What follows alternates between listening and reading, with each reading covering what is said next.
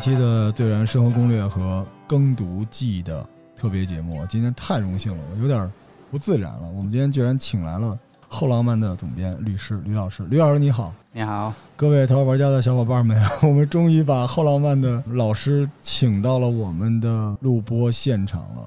然后现在坐在我对面，然后后浪漫的总编吕老师的左侧的是我们今天要推荐的这本书《漫步八十年代老北京十一》的作者老葛。大家好，我是老葛。老葛声音真好听，嗯，真的低音炮，而且没瑕疵的那种，嗯，没没有，我就是那我离远点儿。烟袋斜街的烟袋嗓儿，真的。然后坐在我左边的依然是瑞破云溪啊，不知道今天瑞希会出什么错误，但是 对瑞希是我们呃节目里边擅长把一本书彻底说砸了的那种，但但是是 很多人骂他，因为前面做了个破云什么。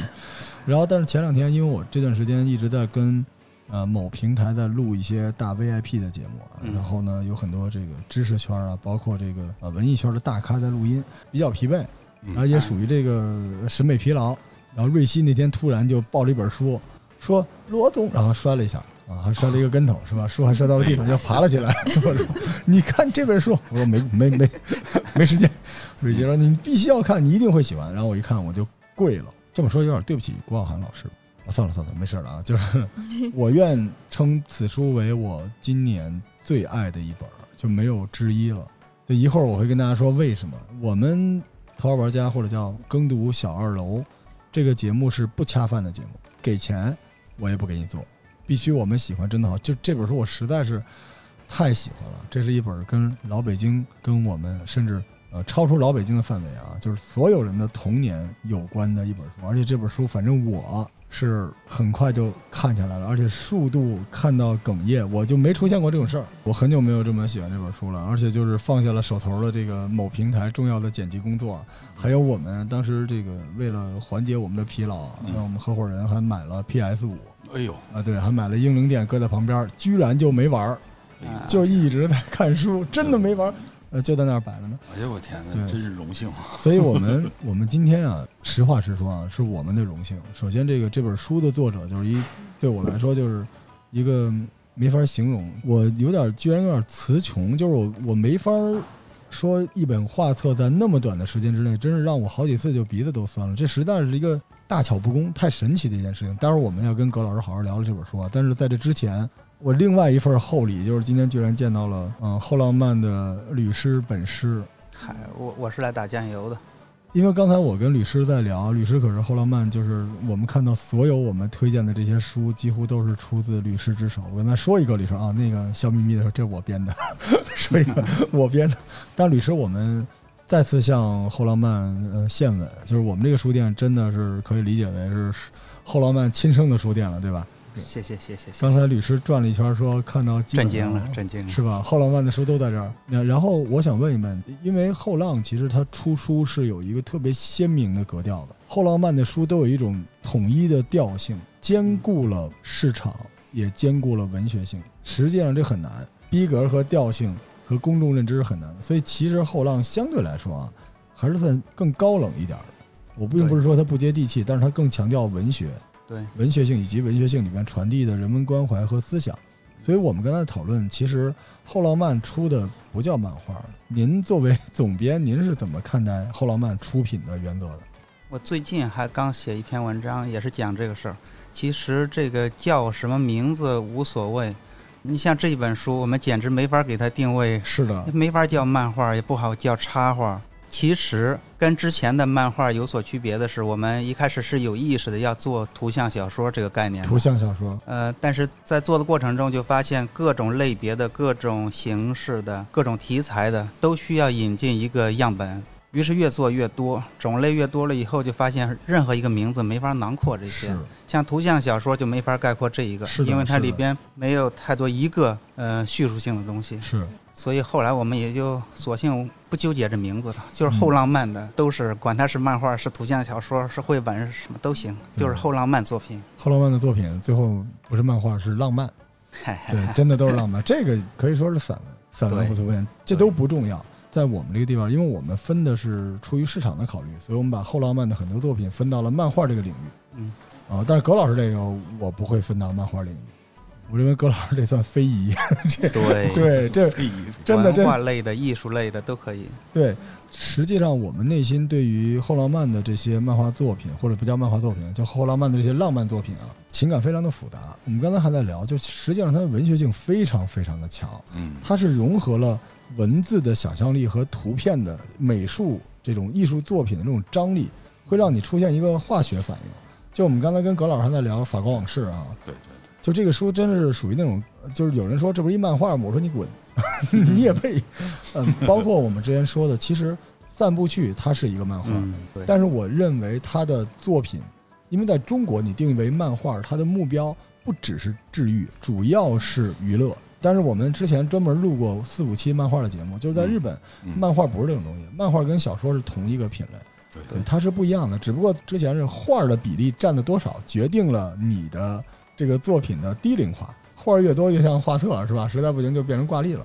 但是实际上早就不是这概念了。现在包括中国，我们也看到，因为我开书店，很多这种书正在越来越多嗯。但实际上，我觉得，呃，相比纯引进版的美漫来说，嗯后浪漫所走的这条路是一条。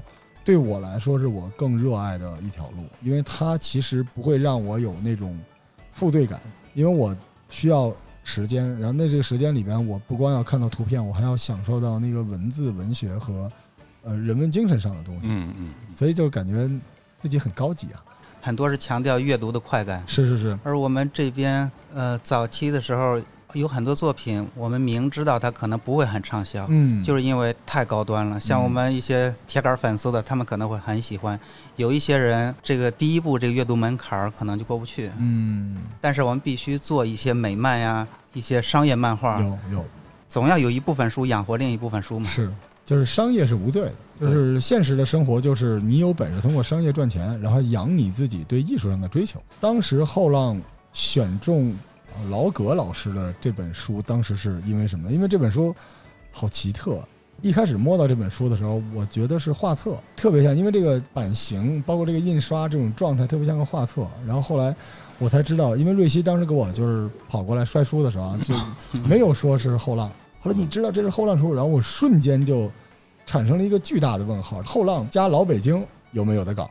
怎么搞？后浪为什么会跟老北京在一起？所以当时吕师是是吧？怎么选到这个的？我们一开始很多是引进作品，当各个标准的都立了一个标杆以后，我们后期肯定是要做原创漫画的，嗯所以一开始，呃，我们也造出在书上放的都有征稿的那些，嗯但是说实话，大部分的作品是不成熟的。老葛这个刚来的时候，我们也是一团懵，因为太多太乱了，嗯还没有像现在这个体力。但是我们当时看了以后，就是一致决定，都觉得画画的好，所以我们一开始就不是签的这一个作品，是签一个作者，哦签下这个作者以后再跟他商量，在你这个基础上，因为他后边还要画呢。要求他后边画怎样的，或者是以后我们怎么给他制作，怎么编排，怎么安排顺序，怎么是颜色呀、文字呀，这些都是后来的。怎么把它制作成一本书？先是他拿来的那些草稿、那些画就把我们征服了。你这是一漫画家逆袭的路线吗？哎，老葛当时为什么拿这些线稿去找后浪呢？在拿着这个画稿之前，有一个有一个朋友也是后浪的作者嘛，叫那个小小周，他带着我去的，他是先去了趟后浪的那个出版社，这么认识了。后来呢，那会儿还在上班呢。后来大概一七年下半年的时候，我就辞职了。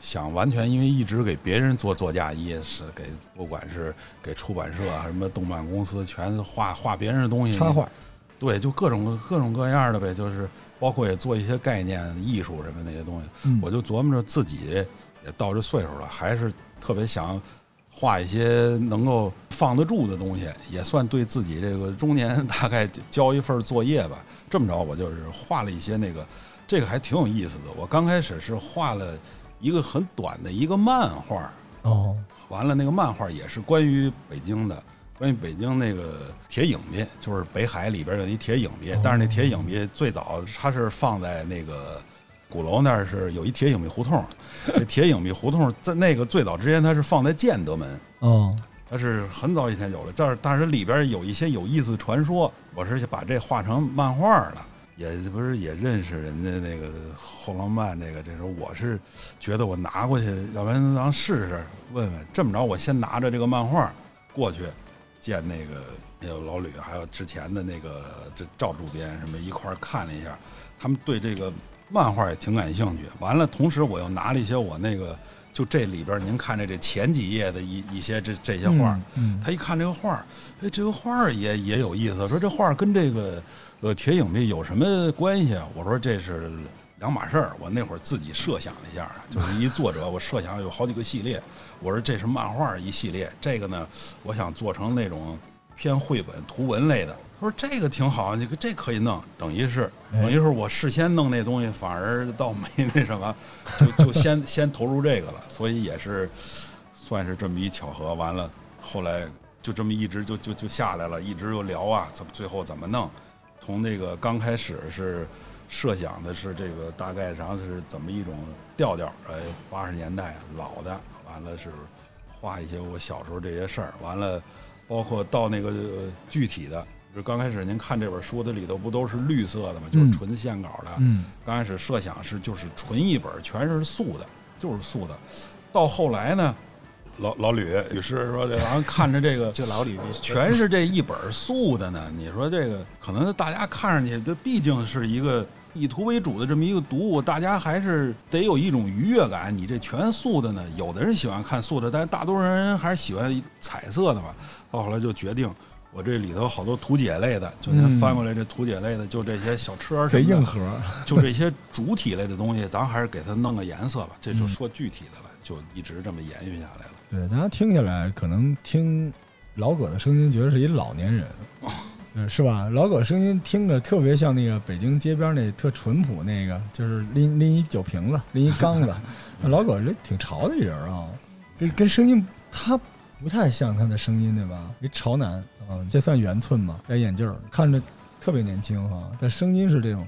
他这个书也有一种特别奇怪的协调感，就是刚才老葛说，这大家对这个书啊，因为我们不知道要不要剧透或者剧透多少，就整个这个书呢是以线稿为主，然后配以啊、设计感极强的一些文字，然后这文字呢就是那种小散文，三言两句的那种，但是不是伤春悲秋啊，文字里边大概是北京的一个当时的一个众生相吧，浮世绘也好，就是那个年代，然后主要围绕在什刹海周围。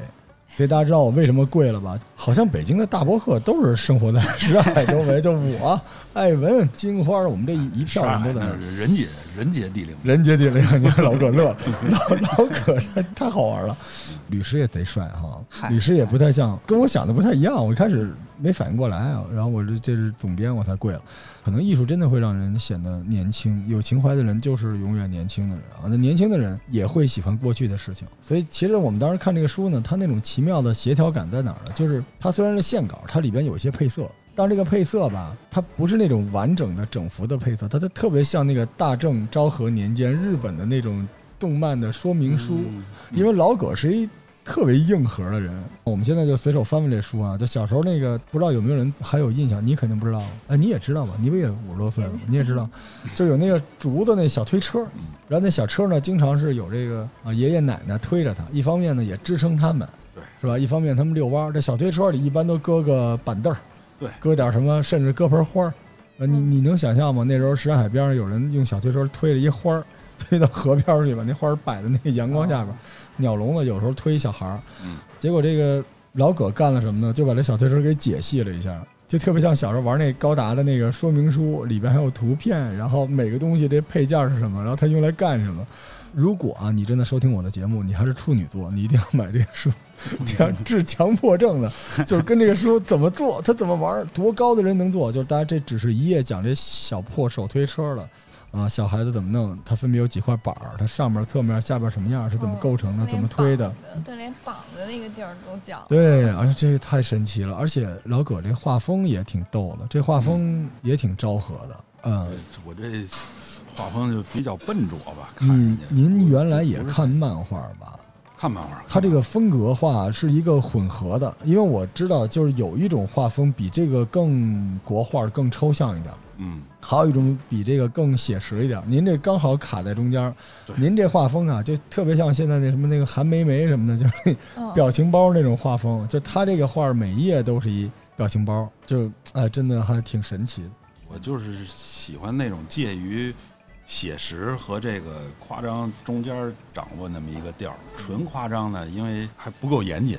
刚才你说处女座，因为我也是的确就是处女座，处女座，对我就是那个人让人黑的那处女座，的确就是。我我也是。哎呦，那那太好了。对，谁敢黑咱们，真是握握手。你看，要不我们两个怪不得处女座就是，就是说，既是介于这个写实和这个夸张的这么一个曲中的这么一个一个调调，而且很多人也都说有一个那个，而且我也特别喜欢有一个美国，其实不能叫地下漫画，它是也是整个引领那么一个叫罗伯特克朗布，嗯，呃，很多人说你这个就是像罗伯特·克朗布的风格来讲述老北京的胡同一样，反正就是就喜欢那种线的刻画的那种更多一点儿，比较那种半素描不素描的。我觉得纯写实呢，有时候看上去不是太亲切，但是如果你把它周边的那些因素或者人物刻画呢，稍微刻画写实点儿，同样的把他的一些这个身体的结构，头大一点儿啊，胳膊长点儿，腿短点儿那种感觉，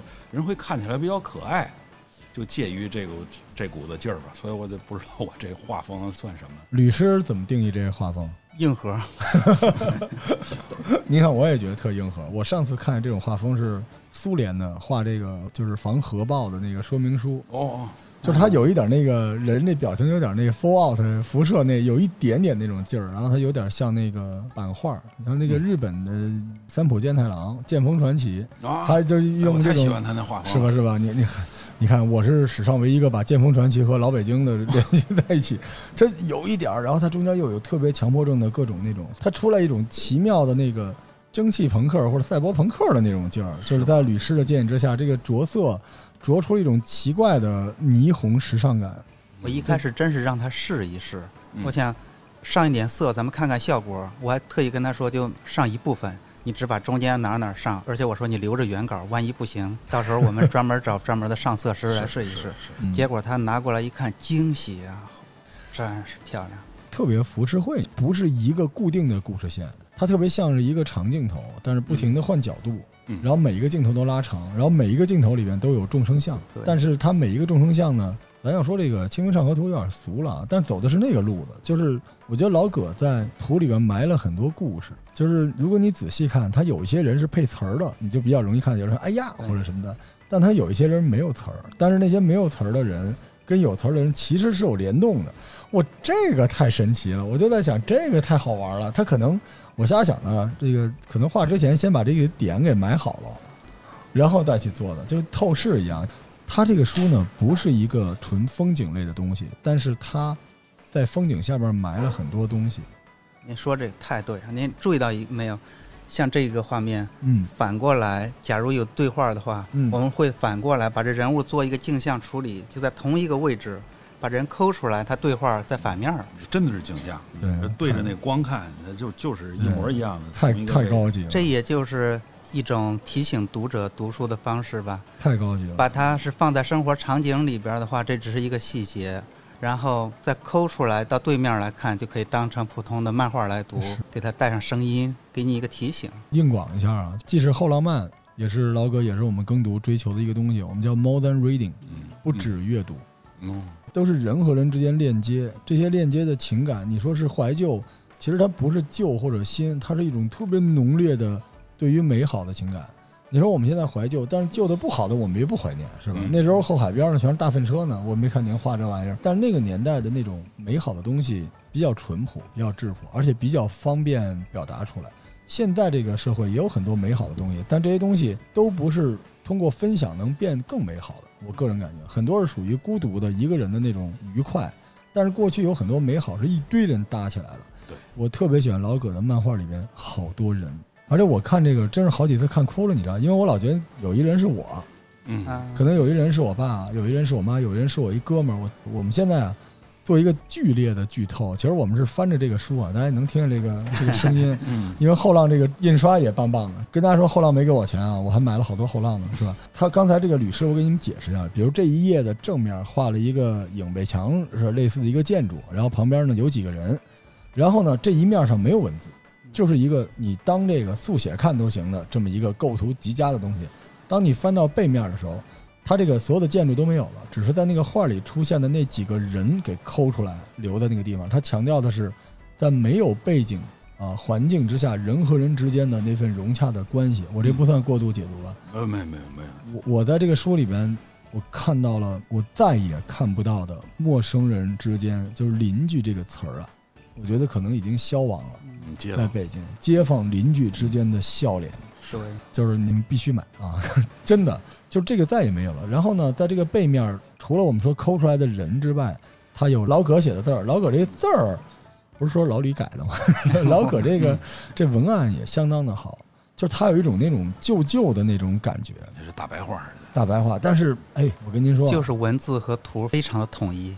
这叫老北京风情说明书。就现在废话太多，屁大点的事儿就会那么几个网词儿就敢拽出来，是不是？昨天看了一本书，教人怎么把一个十个字儿的话写成一百个字儿，那有用的价值就那十个字儿。嗯，就是老葛这书呢，你看着不费劲，就是你就顺着它，而且一旦您知道这个字儿能写成这种样的时候，它是能读出来的。对，很多字儿你自己读着你都脸红，写的时候啊觉得挺不错的，都读都读不出来。他就专门有一段关于这个的故事。其实对我来说，我看到的这本书就是黄金时代中人和人之间的关系。因为我们当时形容您写的这个书的年代啊，我就忘了，刚才忘了说了，基本上您是定在呃八九十年代。差不多啊，对对对，对，就是这么一个，就是大家有彩色电视了，然后家里一些童年玩的，说白了就是彭磊他们这波人，这个怀念的龙虎人丹的时代，什么铁皮人啊什么之类的。待会儿我慢慢给大家透，是是，就这个年代间人和人之间的关系，您所有的情感我都在这个书里看到了。对我就是因为我是资深八零前嘛，我嗯七嘿七九七九年的，我说什么来着？呃，反正就是就那会儿，我始终认为那会儿就是有很多我自己认为就是中国的那个文艺文艺复兴啊，嗯咱们新中国的文艺复兴真是八十年代真是文艺复兴时期。那尽管那会儿可能大家物质水平挺低的吧，嗯但是那个很多东西都非常经典，嗯，就是你生活的简单，但是你却怎么说？我幸福感对幸福感，幸非常幸福感。就是那时候每出一东西啊，街里街坊全知道。哎，你知道吗？出一这个，然后而且关键大家分享。嗯，就那个年代，我跟瑞希他们这种小孩讲，他们都不信的。那个年代，你回家里，你闻见院里有香味儿，你肯定能吃上这一口。对，没错，就是人家说弄红烧肉不给你一块儿，那嗯不好意思。家里弄一音响，声儿得放大了，不是因为扰民，是因为别人家也要听。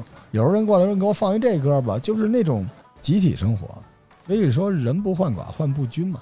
那个年代人，我们不说素质一定比这个年代高，但那个年代起码从物质条件来说贼均，谁跟谁都差不多。所以很多厂长也没比那个员工对撑死多五块钱。是那时候都是集体记忆，是吧？所以就能产生很多 魔幻的回忆。你跟现在小孩说，他们都不信。就是我，我比如我翻到这一页嗯，这页里面有一大堆这个长镜头，就是一胡同的侧面。然后老葛呢，记性也真好，就特别爱画。那时候大家都干嘛了？这有这个下围棋的，对弄西瓜的，然后关键是这个小豆冰棍来了，好像这拍洋画的什么都来了。是是，小豆冰棍，小豆冰棍儿，瑞希有小豆冰棍，奶油冰棍，奶油冰棍都都贵了，三分钱的只有小豆和红果对。你还记得那味儿吗？我小豆真是记得，奶油真忘小豆冰棍，为什么现在就没有小豆了？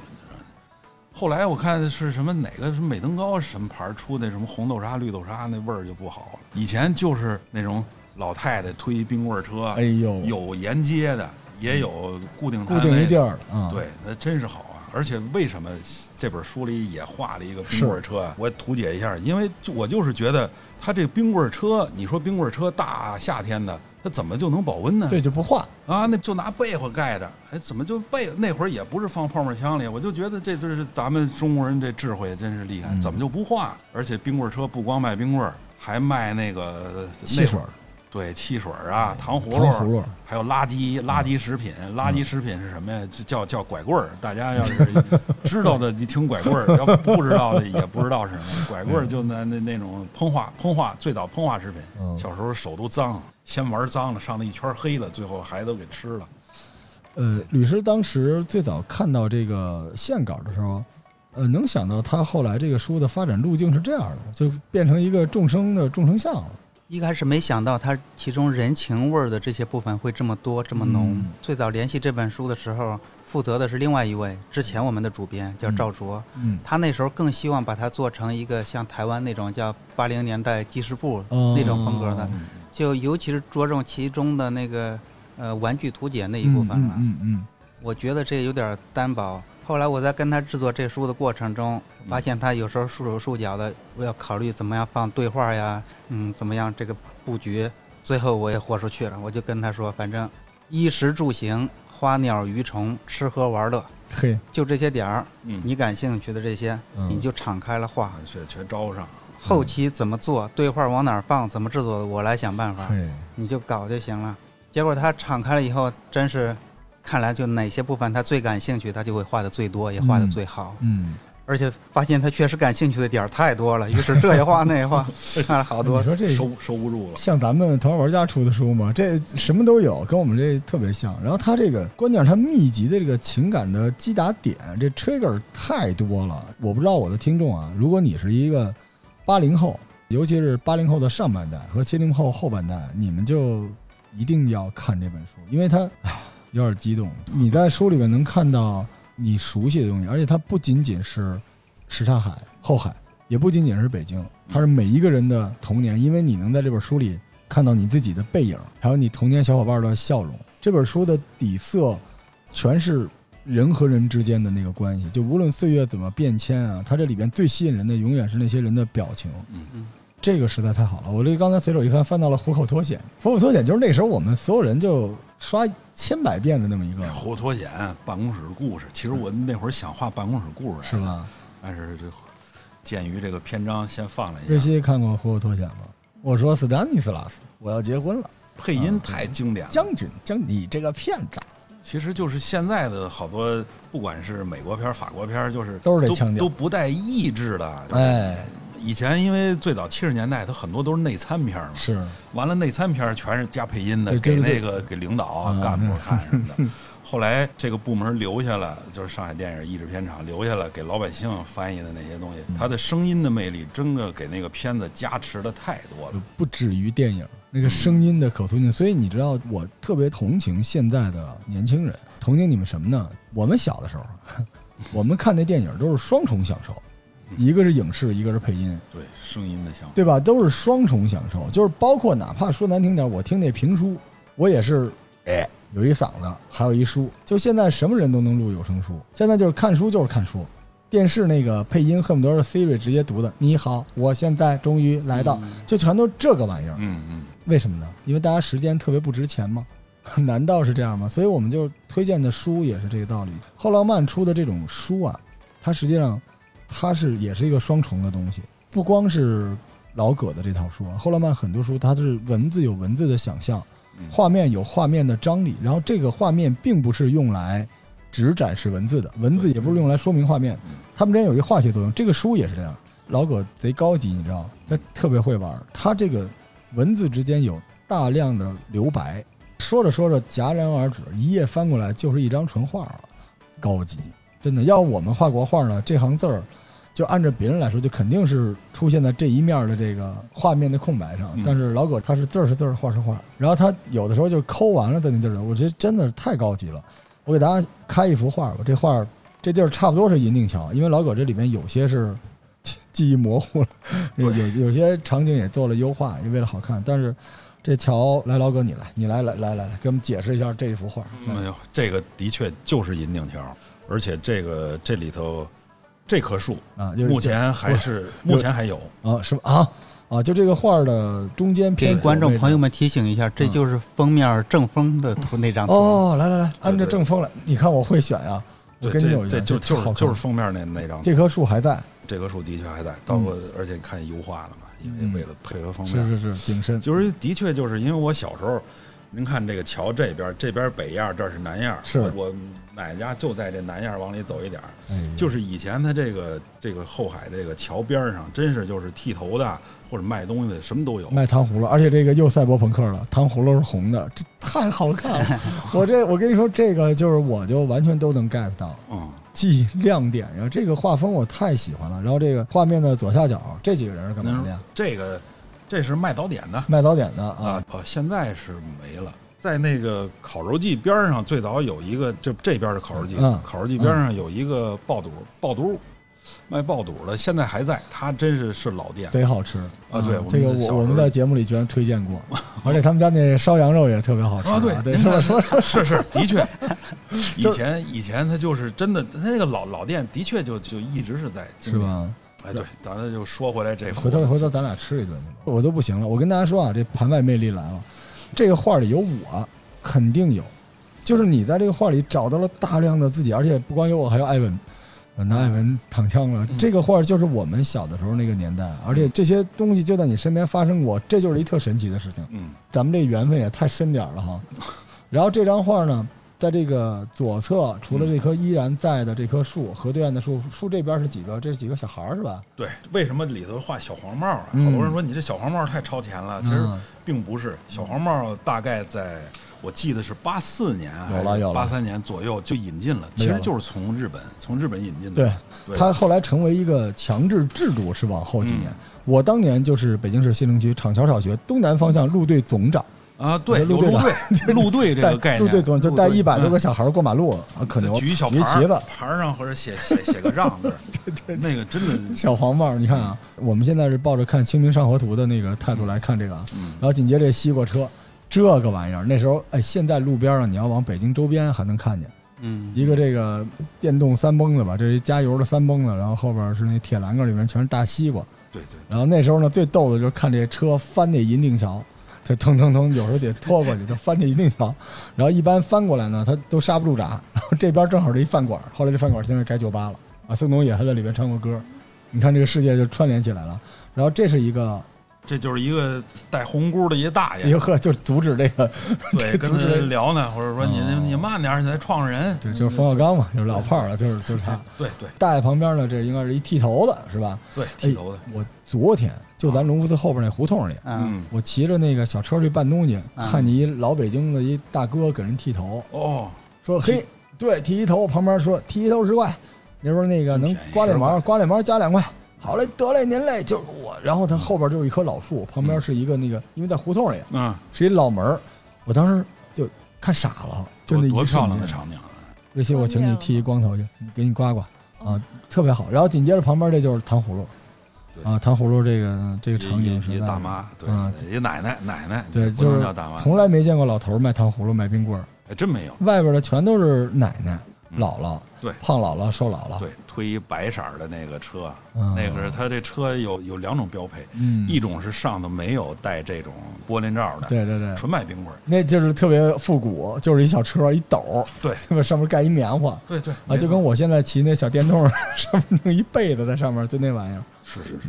另外一种就是人家这多种经营嘛，嗯。你其实更好，多种经营上面卖点糖葫芦，还卖烟，烟就是那几种大婴孩儿什么，就是他是你能想到那个年代很多东西，而且你很容易把自己就放在这张画里面。就很想去看看那棵还在的树。这个我跟你说啊，就我这个岁数的人，这人世间最美好的东西就是那五个字儿：人间烟火气。这就是人间烟火气。人间烟火气的温度全是由大家的面庞组成的。就是反正我我当时看这个书，好多地方啊，这个冰棍车解析，然后这跳房子。啊，就出现了，连跳房子这硬核到什么地步呢？就是一整页告诉你们跳房子有哪几种规则，应该怎么跳。这个还真是，我那会儿画这时候我也还挺费劲的。这就是你跟人一说啊，跳房怎么怎么回事，可是你要真拿一张图给它呈现出来，呃你做到人家一步一步的，还真挺费劲的，还就得需要这么一篇。你你做到了，我跟你说，咱年会的时候组织一下。你会跳房子吗？我都忘了怎么跳。跳房子其实大家都会，现在就只不过就是它有不同的规则手册。现在这个这个游戏已经发展成了跑团儿，已经发展成了密室，然后是吗？已经变成那样了，因为它有一个规则说你必须这样，必须那样。哦，但跳房子那时候特别好玩，你走到路上有时候就能看见几个小孩儿，当时满大街都是小孩在玩游戏。嗯，现在的小孩儿可能不明白那多摇滚啊，就是你走过路过，你就带我一个，嗯是吧？翻花线，然后跳皮筋儿，带我一个，嗯然后不带你，你是那个护国寺的，我们这儿只就是招收这个什刹海会员，你护国寺不行。那时候你可以走在路上随便加入一帮小孩儿，哇，这个这太神奇了。其实而且就是孩子玩玩还这种以前游戏还环保，嗯你说玩这你就随便找一个化石，画出人拿粉笔地上一画就完事儿了。